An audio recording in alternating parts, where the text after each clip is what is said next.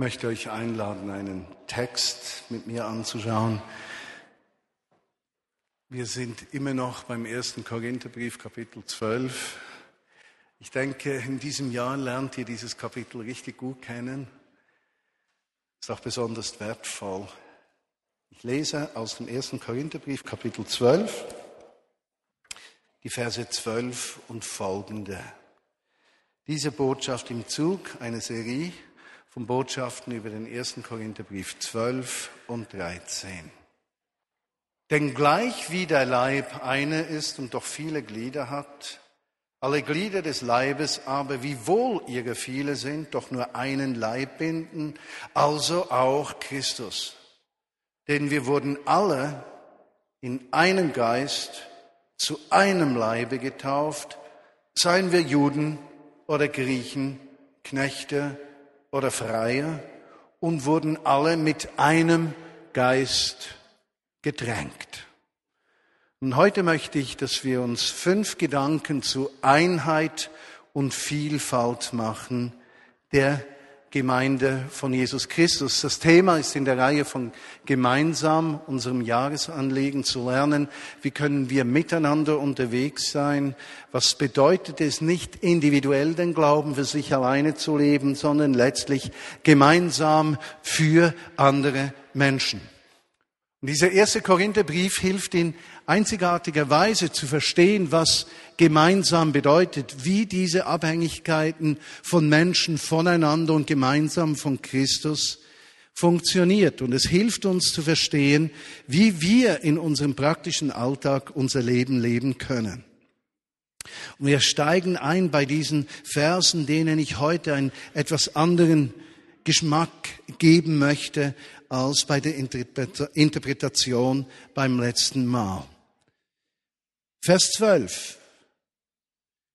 Das Bild, das dieser Apostel, der Autor des Korintherbriefes braucht, das Bild, das Beispiel, das Gleichnis ist das Gleichnis eines menschlichen Körpers.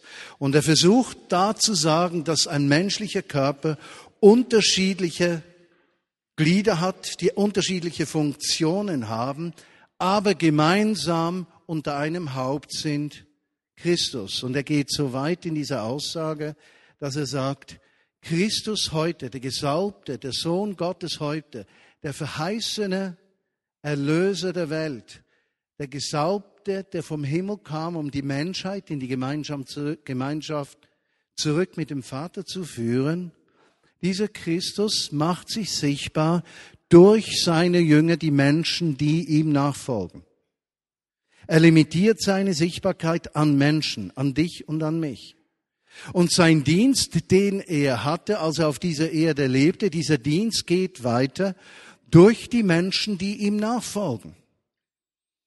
Aber in diesem Bild behauptet er, dass es nicht einzelne Menschen sind, die diesen Dienst tun, sondern er spricht davon, dass es ein Dienst ist, der erst wirklich effektiv wird, wenn er gemeinsam getan wurde oder getan wird. Und er sagt in diesem Text, dass das Leben, das durch den Geist kommt, er sagt, denn wir wurden alle in einem Geist zu einem Leibe getauft, seien wir Juden oder Griechen, Knechte oder Freie, und wurden alle mit einem Geist gedrängt. Damit nimmt er Bezug darauf, dass der Mensch erst dann Leben hat, wenn der Heilige Geist, der Geist Gottes, ihm eingehaucht ist. Ein Schöpfungsprinzip. Im Bild der Schöpfung hat Gott einen Menschen aus Erde geformt und der Mensch bekam erst Leben, als Gott seinen Atem diesem Menschen einhauchte, dann wurde er eine lebendige Seele. Und somit wird die Gemeinde von Jesus, die ein Leib ist, erst dann lebendig, wenn dieser Geist eingehaucht wird und wenn dieser Geist Raum hat zu wirken. Aber eine Bedeutung des Einhauchens dieses Geistes ist, dass es nicht viele Leiber sind, sondern ein Leib ist und dass die Unterschiedlichkeit von Rassen, von Sprachen, von Herkunft, sei das beruflich, sei das sozial, seien das Probleme von Menschen, die sie vorher gehabt haben und äh, andere Probleme andere Menschen, das trennt uns nicht mehr, sondern dieser eine Heilige Geist macht uns zu eins. Und dieses eine macht Christus sichtbar. Deshalb ist jede lokale Gemeinschaft von Christen nichts anderes als ein Bild dieses Christus, dieses Gesalbten Gottes und macht ihn in dieser Welt sichtbar.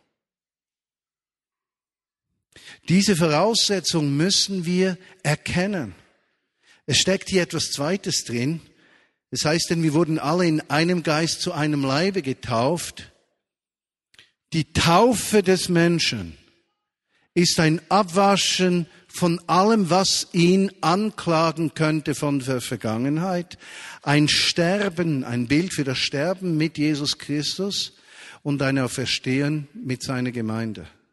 Das ist ein Mensch, der die Taufe bewusst erlebt hat. Als Baby ist das schwieriger und kann bestätigt werden in einer Taufbestätigung zum Beispiel, wie wir das nächstens tun für Menschen, die getauft werden möchten oder eine Taufbestätigung wünschen.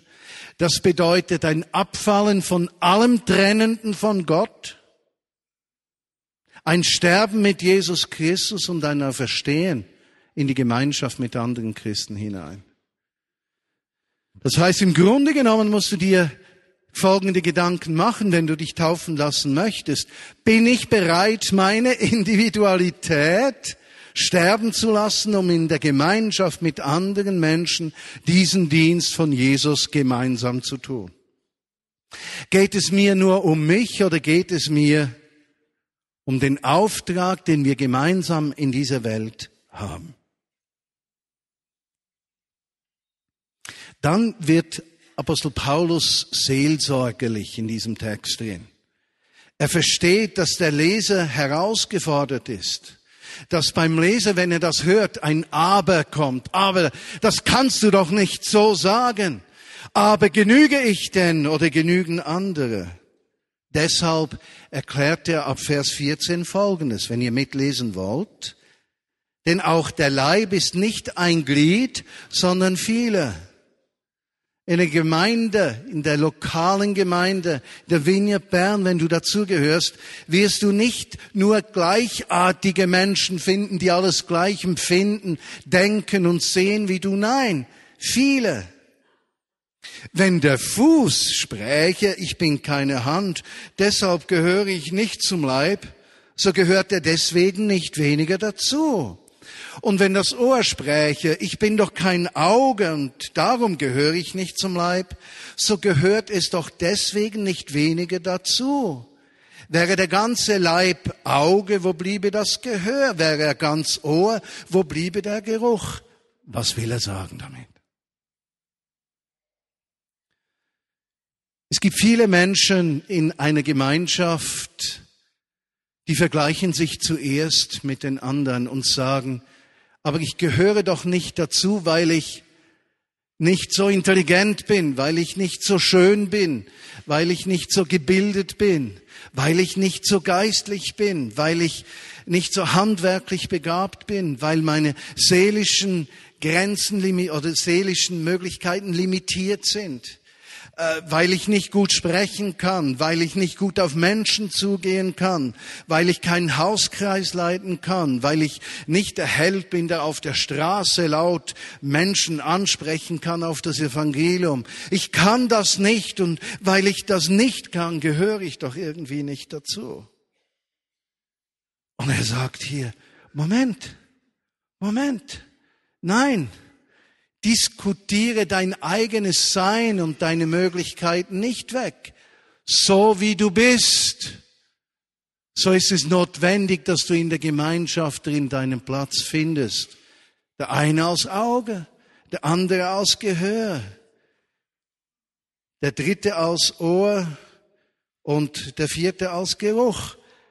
Die Unterschiedlichkeit der Menschen ist keine Bewertung von ihnen, sagt Paulus. Er sagt, die glaubwürdige Christengemeinschaft, die misst sich nicht daran, dass alle Menschen, die dazugehören, perfekt sind, begabt sind, alles können, sondern sie misst sich letztlich an der Wertschätzung des Nächsten, ohne sich selbst zu verniedlichen. Also du kannst nie sagen, ich bin nicht brauchbar, deshalb gehöre ich nicht dazu. Vers 18, das ist der dritte Punkt. Der erste war, die Unterschiedlichkeit wird durch die Taufe weggewaschen. Das zweite, das eigene Sein und Wirken sollen wir nicht wegdiskutieren. Das dritte ist, Gott ist Verursacher der Unterschiedlichkeit. Vers 18.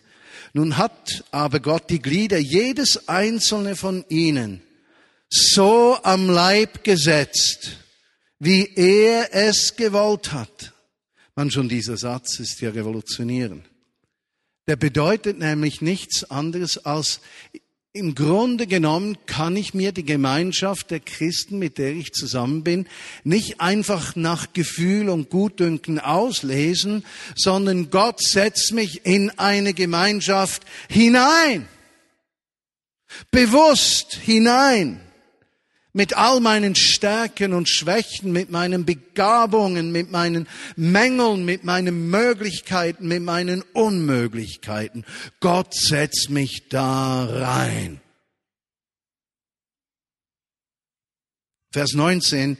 Wenn aber alles ein Glied wäre, wo bliebe der ganze Leib? Also stelle dir das bildlich vor, wenn wir nur Nasen wären. In der letzten Zeit habe ich begonnen, in Gesprächen besonders Blick auf die Nasen der Menschen zu werfen. Und ich habe gesehen, ich habe noch keine gleichartige Nase gesehen. Ihr müsst das mal ausprobieren. Also blickt beim nächsten Gespräch sehr bewusst so drei, vier, fünf Sekunden auf die Nase.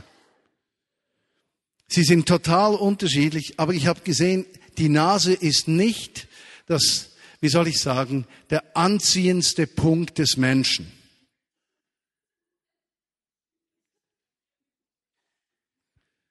Wo bliebe der Rest, wenn alles Nasen wären? Jetzt, ja klar, ist ein bisschen banal, aber trotzdem. Nun aber gilt Vers 20, es gibt viele Glieder, doch nur einen Leib. Und dieser eine Leib kann nur ein Leib sein, wenn wir akzeptieren, dass die Unterschiedlichkeit ein Segen ist und keine Bedrohung. Und erst diese Grundsatzentscheidung in unserem Herzen drin, ich will meinen Nächsten, meine Freunde, meine Glaubensgenossen, die Menschen, mit denen ich unterwegs bin, nicht als Bedrohung wahrnehmen, sondern als Ergänzung, als etwas, was Gott bewusst in mein Leben hineingesetzt hat, werden wir fähig, Jesusmäßig miteinander zu leben. Denn erst wenn wir einen Blick für die Unterschiedlichkeit haben, können wir einen Blick für die Größe Gottes entwickeln.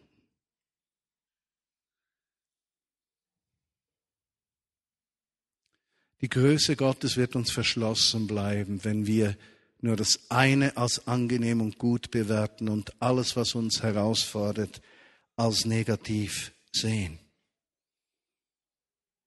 Aber in Vers 21 geht der Apostel Paulus noch deutlicher wieder ans Thema ran. Er will sagen, wir brauchen einander und geben dem Ausdruck, dass wir einander brauchen, indem wir miteinander leiden und uns miteinander freuen. Vers 21.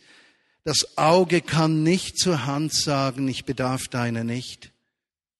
Das ist ja schon eine Herausforderung in der Familie drin, nicht wahr? Die Unterschiedlichkeit von Mann und Frau eben als Ergänzung zu sehen und nicht zu meiner Frau zu sagen, liebe Georgia, ich bedarf deiner nicht. Ja gut, das würde ich auch nicht so sagen. Natürlich. Haus in Kübel, du Löli. Aber so kann man das nicht übersetzen. Also das würde ich ja nie sagen. Aber ist Georgia unterschiedlich? Ist es eine Herausforderung? Absolut. Ist es mühsam für Sie, meine Unterschiedlichkeit wahrzunehmen? Absolut. Wir haben diese Woche Ferien gehabt und ich wollte schwimmen gehen und Georgia wollte wandern gehen und wir haben uns dann, wir haben einen Kompromiss geschlossen. Wir sind dann schwimmen gegangen. Das Auge kann nicht zur Hand sagen, ich bedarf deiner nicht. Das Haupt nicht zu den Füßen, ich bedarf Feuer nicht. Und in diesem kleinen Satz kommt mir die Größe von Jesus Christus entgegen. Er ist ja das Haupt des Leibes und er sagt, ich bin angewiesen auf die Bereitschaft eines Martin, einer Georgia, einer Christa, einer Christine, eine Ingrid, eines Philemon. Ich bin angewiesen auf sie und so sagt Jesus, ich akzeptiere ihre Begrenzungen. Hast du das gehört? Gott akzeptiert die Begrenzung, die er sich durch seine Liebe zu den Menschen selbst auferlegt hat. Gott rechnet mit dieser Begrenzung. Er erwartet von uns nicht Gleichförmigkeit. Er wünscht sich Unterschiedlichkeit, aber eine Unterschiedlichkeit, die sich nicht selbst wohlgefällig zurückzieht ins Gleiche, sondern die in der Mehrheit im Vertrauen auf Gottes Liebe zur Ruhe kommt. Gott ist immer eins. Gottes Wesen ist immer eins. Gottes Wesen ist nie geteilt. Jede Trennung ist eine menschliche Trennung. Aber das Wesen Gottes ist die Einheit und die beginnt in unseren Herzen und in der Bereitschaft, den Nächsten höher zu achten als uns selbst. Sei das in der Ehe, in der Familie, im Hauskreis, am Arbeitsplatz, in der Gemeinde, in der Schulklasse, im Studium, bei der Feuerwehr oder sonst wo. Vers 22. Vielmehr sind gerade die scheinbar schwächeren Glieder des Leibes notwendig. Moment, Paulus. Moment, Moment, Moment. Kommst du da zu einer Verherrlichung der Versager oder wie ist es? Vers 23. Und die wir für weniger ehrbar halten am Leibe, die umgeben wir mit desto größerer Ehre. Paulus, du zu viel getrunken. Und die uns übel anstehen, die schmückt man am meisten. Vers 24. Denn die uns wohl anstehen, bedürfen es nicht. Jetzt musst du aber etwas erklären, Paulus. Ich verstehe dich nicht mehr ganz.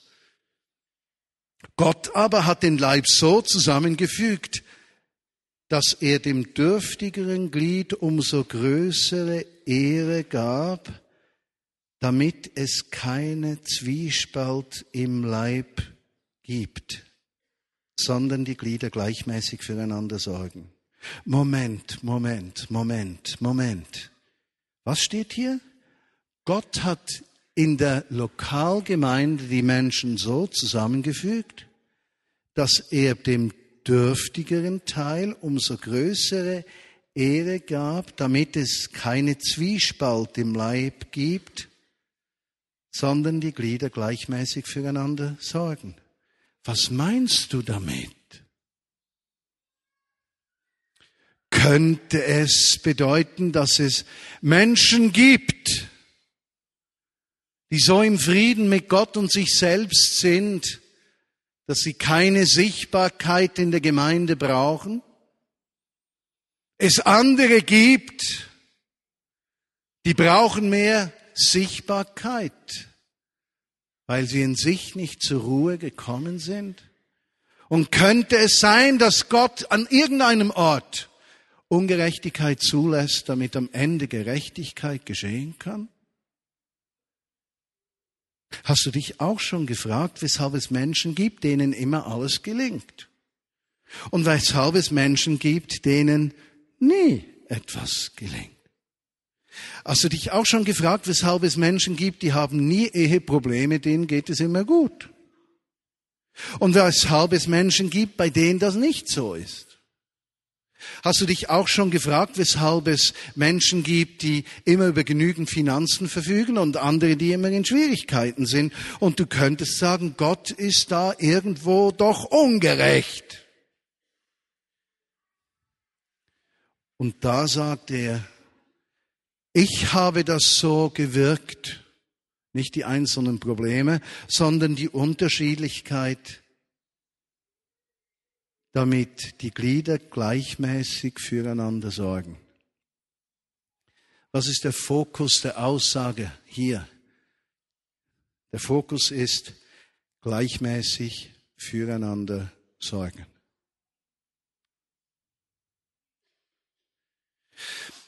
Der Autor sagt, und Jesus setzt die Menschen so zusammen, in irgendeiner Weise, dass es Begabtere und weniger Begabte gibt, Stärkere und Schwächere gibt, Reichere und Ärmere, Sichtbare und weniger Sichtbare, Begabtere und weniger Begabte, damit sich alle gleichmäßig umeinander kümmern. Denn wenn alle gleich wären, wäre nur noch der Vergleich miteinander und der Vergleich trennt die Menschen. Die Unterschiedlichkeit in der Ehrfurcht vor Gott bewegt uns dazu, zueinander zu rücken und uns gegenseitig zu helfen. Hast du dir überlegt, welches deine Stärken sind, welches deine Schwächen sind? Akzeptierst du Hilfe in deinen Schwächen? Ist es möglich, dass Gott Menschen neben dich stellt, die in deinen Schwächen stark sind? Und du regst dich nicht auf, sondern du sagst, danke Jesus für die Stärke. Darf ich noch einmal darauf hinweisen, ich bin heute überzeugt, dass die Geschichte, die Gott mit der Vineyard Bern geschrieben hat, eine Geschichte ist, die möglich war, weil unter anderem in der Leitung immer Menschen zusammen waren, die sich extrem gut ergänzten und die so verschiedenartig waren, dass sie sich unter normalen Umständen nie begegnet wären. Aber Jesus hat sie gesetzt und hat sie reingetan. Hat gesagt, diese Unterschiedlichkeit gibt ihnen die Chance, gleichmäßig füreinander zu sorgen und ein Beispiel zu sein meiner Absicht für die Gemeinde. Vers 26. Wenn ein Glied leidet, so leiden alle Glieder mit. Wenn ein Glied geehrt wird, so freuen sich alle Glieder mit. Kannst du mitleiden? Oder denkst du, zum Glück ist mir das nicht passiert? Kannst du mitweinen? Oder denkst du innerlich, Lieber Gott, ich danke dir, dass ich nicht so geprüft werde. Öffnest du dich für den Schmerz des Nächsten? Und in gleicher Art freust du dich über den Erfolg oder relativierst du den Erfolg deines Nächsten? Wenn ein Glied leidet, so leiden alle Glieder mit. Und wenn ein Glied geehrt wird, so freuen sich alle Glieder mit. Und Apostel Paulus kommt dann in diesem Kapitel zum Abschluss. Und er rundet das Ganze noch einmal ab und es scheint einem, dass er seinen Punkt noch mal ganz deutlich nach Hause bringen will. Damit die Leute wirklich verstehen, es geht nicht darum, dass jeder eine seine eigene Geschichte individualisiert tut, dass jeder seine eigenen unabhängigen Entscheidungen trifft, dass jeder für sich äh, glücklich wird und jeder für sich äh, seinen christlichen Glauben irgendwie lebt, wie es ihm gefällt, sondern dass es das Gemeinsame ist, durch das Jesus sichtbar wird. Und er sagt dann Vers 27, ihr aber seid Christi Leib und jedes in seinem Teil Glieder. Und dann kommt der fünfte und letzte Punkt, Einheit durch Vielfalt in der Berufung jedes Einzelnen. Da geht es nicht um Gaben, sondern um die Berufung eines jedes Einzelnen im Ganzen. Und so hat Gott in der Gemeinde gesetzt, erstens Apostel, zweitens Propheten, drittens Lehrer, danach Wundertäter, so dann die Gaben der Heilung, der Hilfeleistung, der Verwaltung, verschiedene Sprachen. Ist es hier eine Aufzählung aller Dienste? Nein. Es sind Beispiele von Diensten, die er hier bringt. Fallt nie in diese Falle, dass es alles definiert ist im Neuen Testament. Wenn alles definiert wäre, brauchen wir das Haupt nicht mehr. Es ist nicht alles definiert, sondern alles führt in die Abhängigkeit von Jesus Christus. Er macht eine Aufzählung der unterschiedlichen Berufungen in der Gemeinschaft miteinander. Vers 29. Es sind doch nicht alle Apostel, nicht alle Propheten, nicht alle Lehrer, nicht alle Wundertäter. Haben alle die Gaben der Heilung, reden alle mit Sprachen, können alle auslegen, Strebet aber nach den besten Gaben, doch zeige ich euch jetzt einen noch weit vortrefflicheren Weg. Und das wäre dann Kapitel 13. Was sagt er in diesen Sätzen? Er sagt, jeder ist unterschiedlich, hat eine unterschiedliche Aufgabe in der Gemeinschaft des ganzen Leibes, in dem Jesus das Haupt ist. Und wir sind in der Unterschiedlichkeit aufeinander angewiesen brauchen einander und machen ihn durch die Unterschiedlichkeit und unsere freiwillige Hingabe ans Haupt Christus in dieser Welt sichtbar durch unser Sein und durch unser Wirken. Und plötzlich, meine Lieben, wird das Christsein kein Stress mehr. Plötzlich ist es eine Entspannung zu wissen, nicht nur ich zähle, sondern wir sind gemeinsam da drin. Meine Begrenzungen sind nur insofern wichtig, als dass sie Ergänzung finden durch das Leben eines anderen Menschen. Meine Grenzen sind ein Segen, weil sie einem anderen Raum geben, diese Grenzen aufzufüllen. Ich bin nicht mehr zuständig für alles, sondern für diesen kleinen Abschnitt, in dem ich berufen und hoffentlich auch begabt bin. Aber ich darf darauf zählen, dass im Miteinander der Gemeinschaft Gott etwas Wunderschönes zum Wachsen bringt, das Jesus Christus sichtbar macht.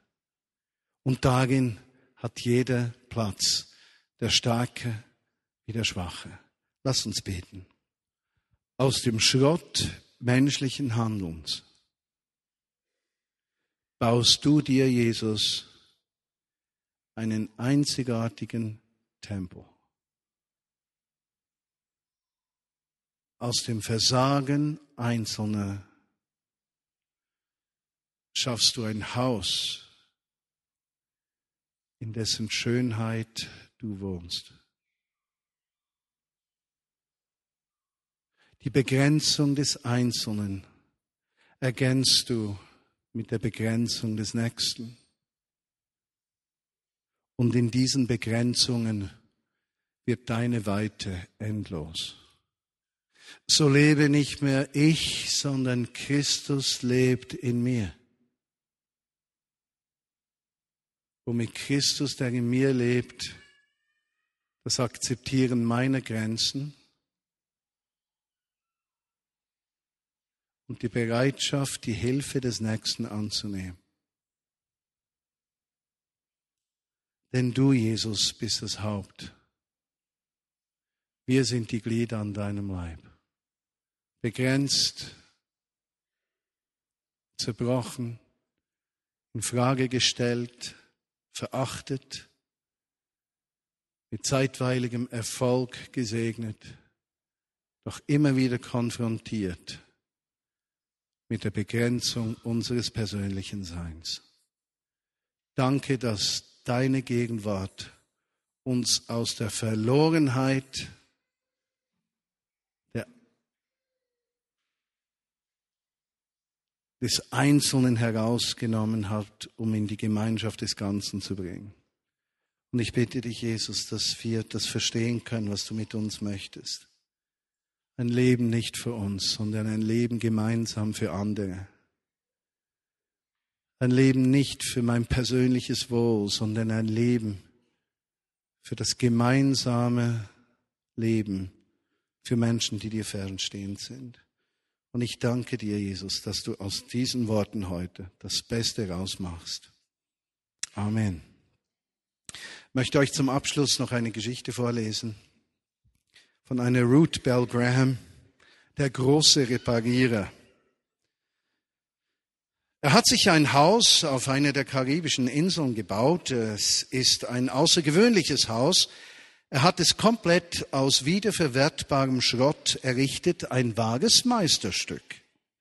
Er ist von Beruf Schrotthändler und verkauft auch Antiquitäten.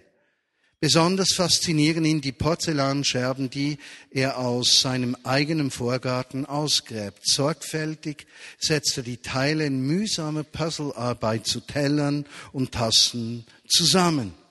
Die wenigsten Stücke sind komplett. Es ist eine bunte Sammlung von Sachen, die jemanden wichtig geworden sind. Er schenkte mir einen blau-weiß gemusterten Tellern, sorgfältig geflickt, doch einige Stücke fehlen.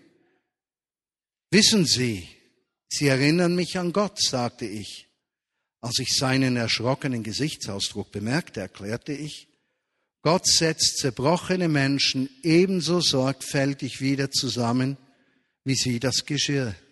Manchmal sind Teile unwiederbringlich verloren gegangen, aber er nimmt das, was vorhanden ist, und puzzelt uns wieder zusammen.